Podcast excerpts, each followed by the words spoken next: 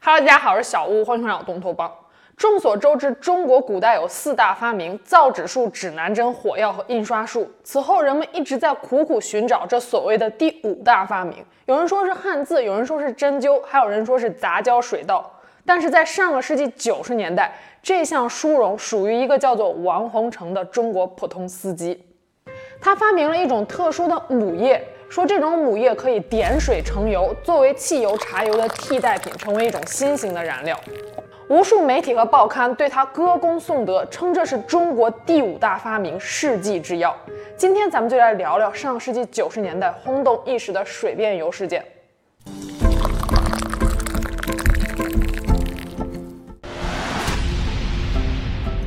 故事的主人公王洪成，一九五四年出生于中国东北，读书只念到了小学四年级，中间还被开除了两次。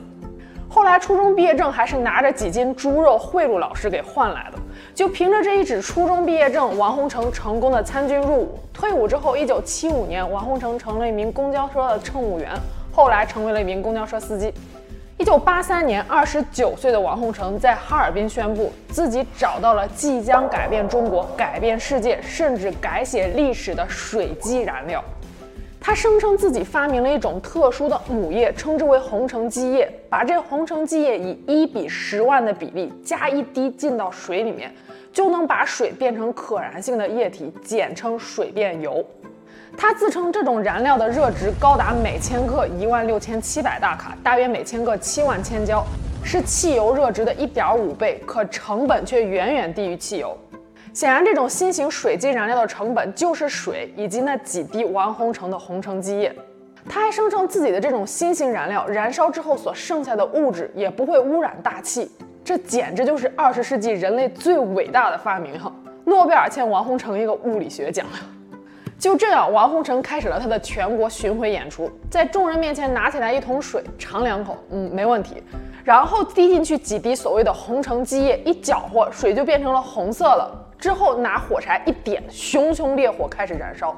咱们都知道水是烧不起来的，看着这燃起的熊熊烈火，众人就相信这水是真的变成了油了。原国家体委主任武绍祖曾经亲临王洪成的实验现场，并且回来之后跟上级报告说：“我仔细看了，而且还喝了一口实验的水，然后一直拿着瓶子让人往里面滴了一滴催化剂，最后全部都变成油烧掉了。里面蕴含着一个巨大的科学领域啊！”现在有点脑子的人都知道，水怎么可能会变成油？那可是个重组原子的重大工程呀！如果王洪成真的能够点水成油的话，那沙特国王还不赶紧飞过来给他给宰了？各个国家的领导人肯定也会不惜一切代价来得到王洪成，因为掌握了他，就掌握了全世界的经济命脉，可以说将要改写人类的历史。但是八九十年代是个伪科学、群魔乱舞的时代，人们排着队打鸡血，说是能养生。国家的科研部门也在研究永动机。水变油的骗局就发生在这样一个年代。王洪成当时凭借着水变油的把戏一炮而红，变成了家喻户晓的人物。一九八五年，黑龙江省专门为他成立了新能源研究院，王洪成担任院长。一九八六年，中央为王洪成设立了一个新能源开发局，王洪成担任局长。随后，国家纪委还给他颁发了专利证书。一九八七年，国家纪委给王洪成拨款六十万，在河北定州建立生产线，支持他的研发，还专门配备了豪华的皇冠轿车给他当专车。六十万在那个年代是个什么概念呀？一九九二年，国防科工委与王洪成达成合作，将其吸纳为研究员，大校军衔。随后，在哈尔滨市政府的撮合下，哈尔滨实业房地产开发公司出资为王洪成筹建了哈尔滨红城新能源膨化剂有限公司。一九九三年，王洪成人生的高光时刻来临了，哈尔滨六十七路公交车全部都换上了王洪成的红城新能源，披红戴彩的公交车缓缓地驶上了街头，成为了洪城基业的活招牌。八十多家大大小小的媒体和报刊对王洪成是歌功颂德，有的说红橙时代就要来临了，甚至还有人说王洪成将人类历史撕开了一个大口子，即将改变人类的发展方向。实际上，殊不知这撕开大口子的不是人类历史，而是那个年代国人们的智商。那么，王洪成是如何做到这水变油的骗局的呢？八十年代到九十年代，王洪成公开表演水辩游数百场，足迹从哈尔滨到东三省，再深入北京，遍布全国各地。观众的级别也是节节攀升，从市级领导人再到省级领导人，再到国家的常委。王洪成那个时候为了给自己做宣传，专门找人拍了一部纪录片，名为《盘古开天辽视篇·中国王洪成》。这部纪录片曾经在中国的各科研单位疯传，当然现在网上已经找不到资源了，只能看到一些零星的截图，还有一些描述的文字。纪录片中王洪生的水辩游表演虽然频繁，但是内容无非三个档次。小规模的杯水辩游、中型的桶水辩游和大规模的池水辩游，随着表演的规模不同，王鸿诚所使用的骗术伎俩也有所不同。在杯水变油中，王洪成就是在水中加入了一些电石粉末，也就是碳化钙。电石与水起反应，生成了可燃的乙炔，遇火燃烧还能冒出来一些黑烟，或者是在水杯中加入一些神秘的灰色的粉末，也就是氢化锂铝，遇水会分解产生氢气。粉末投入水中，还可以看到水面不断地冒出氢气泡，也就是说，那燃烧的并不是变成油的水，而是这些化学物质和水起反应之后所产生的一些可燃气体。有人可能会说啊，这王洪成小学水平还挺懂化学呀。事实上，王洪成之前在当兵的时候做过武器弹药库的守卫兵，虽然说他对化学知识不能说是精通，但是对某些药物的性状和化学反应还是略知一二的。在一场桶水辩游的表演中，王洪成请来了当时哈尔滨公安局的一位副局长。他先是当着所有人的面，拿着一个透明的玻璃杯递给副局长，让副局长从桶里面接出来了一点水，然后尝了一口，嗯，没问题，是自来水。接着呢，王洪成往桶里面加入了一些所谓的红橙基液，当然了，这桶是不透明的。王洪成随后说道：“油已经出来了。”然后拿着一个自称是空的易拉罐，往易拉罐里面倒了一些已变成油的水。然后再把大家带到室外，一根火柴点燃了易拉罐里面的油。这个时候大家热烈鼓掌。事实上，这易拉罐里面本来装着的就有油，加入水之后，油就浮在了上面。点燃的实际上是漂浮在上面的油。此时，王洪成的媳妇王麒麟将那桶所谓变出来的油从屋里提了出来，灌到了副局长汽车的空油箱里面。一发动，车开了，众人惊叹。实际上这就是标准的偷梁换柱。这桶里的液体早就让王洪成的媳妇儿趁大家不在屋里的时候被换成了真正的油。而纪录片中还一本正经地说道：“这摄像机的镜头从头到尾都没有离开过公安局的副局长。不是你跟着副局长有用吗？你倒跟着那油桶啊！”在几百场所谓的实验中，王洪成也不是没有穿帮的时候。在一场池水变油的表演中，他当着众人的面儿。往能装十一吨水的水泥池里面加入了大量的红橙燃料，并且借口说有危险，要用盖子把池子给盖上。不一会儿，王洪成说水已经变成油了，他掀开盖子，舀了这一勺所谓已经变成油的水，一点火着了，试验成功。而事实上，这水泥池是王洪成特制的，里面有一个专门往里面灌油的油槽，因为水泥池筑得很高，舀到的就是漂浮在上面的油，所以自然能够点着。在这场实验中，有一位在场的观众似乎看出了不对劲儿，说要检查水泥池，结果被王洪成气愤地给轰走了。哈尔滨红城新能源膨化剂有限公司所生产的膨化燃料更是低劣的骗术。这种膨化燃料实际上就是把水和油放在一起，再加入一些肥皂一类的乳化剂，让油和水更好的融合。类似的实验，爱迪生在一百多年以前就曾经做过。那个时候，爱迪生想要通过给燃料加水的方法来节省能源。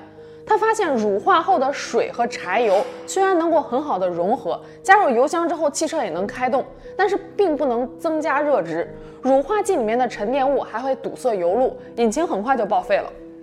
事实证明，哈尔滨公交车换上了红城膨化燃料之后，没几个月，好几辆车就报废了。这爱迪生一百多年前玩剩下的东西，没想到被一个东方小伙拿过来发了一笔横财。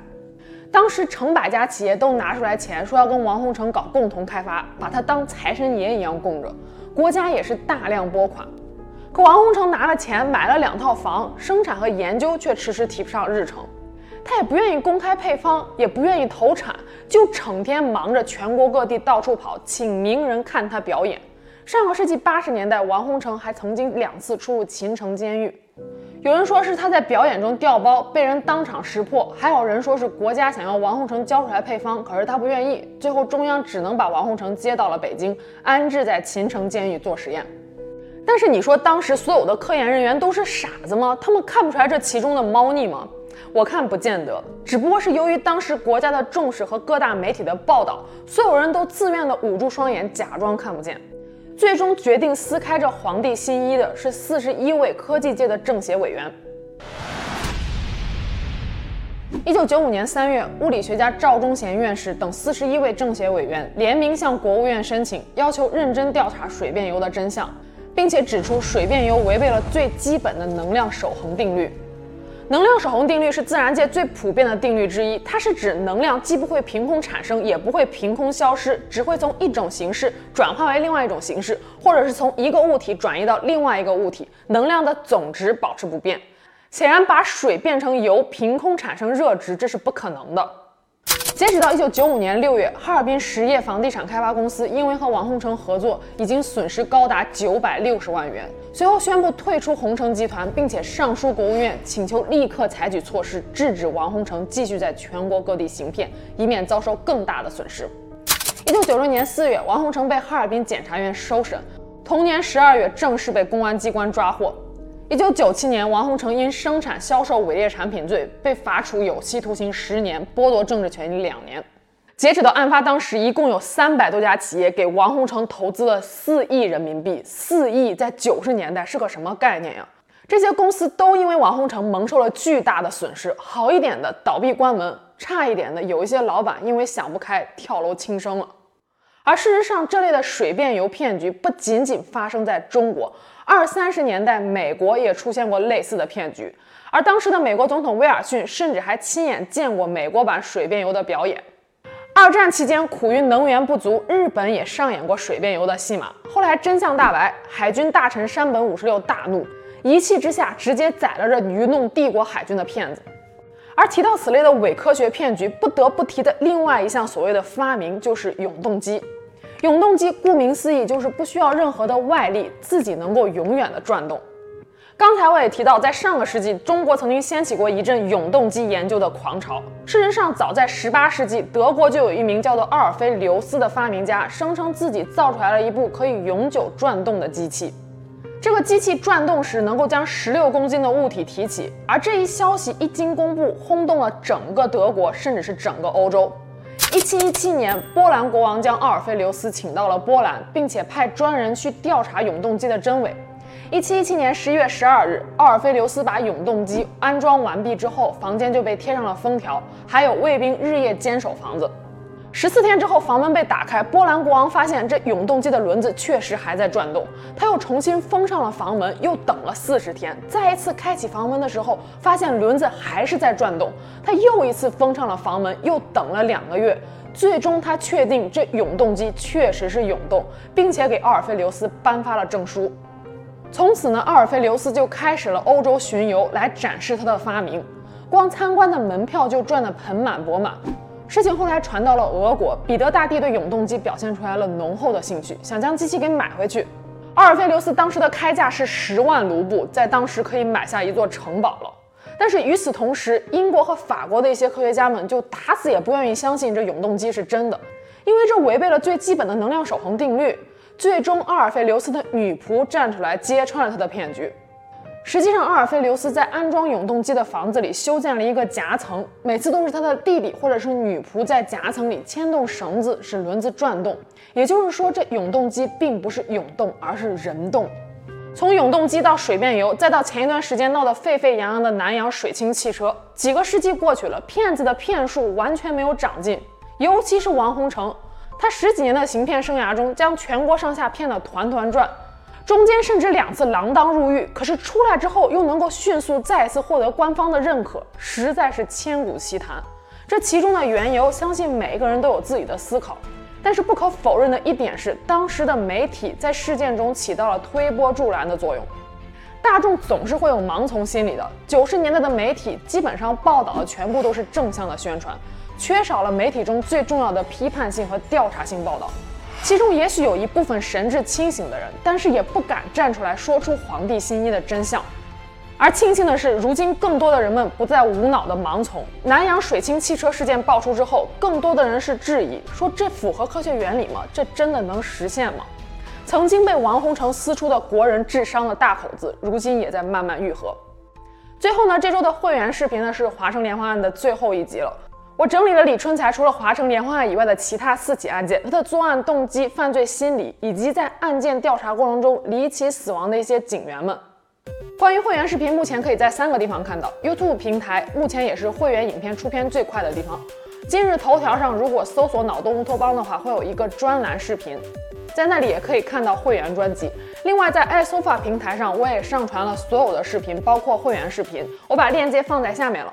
如果是国内的小伙伴们，今日头条和 iSofa 平台是不用翻墙的，大家可以根据自己的喜好选择不同的平台。那今天就到这里，我们下期节目见喽，拜拜。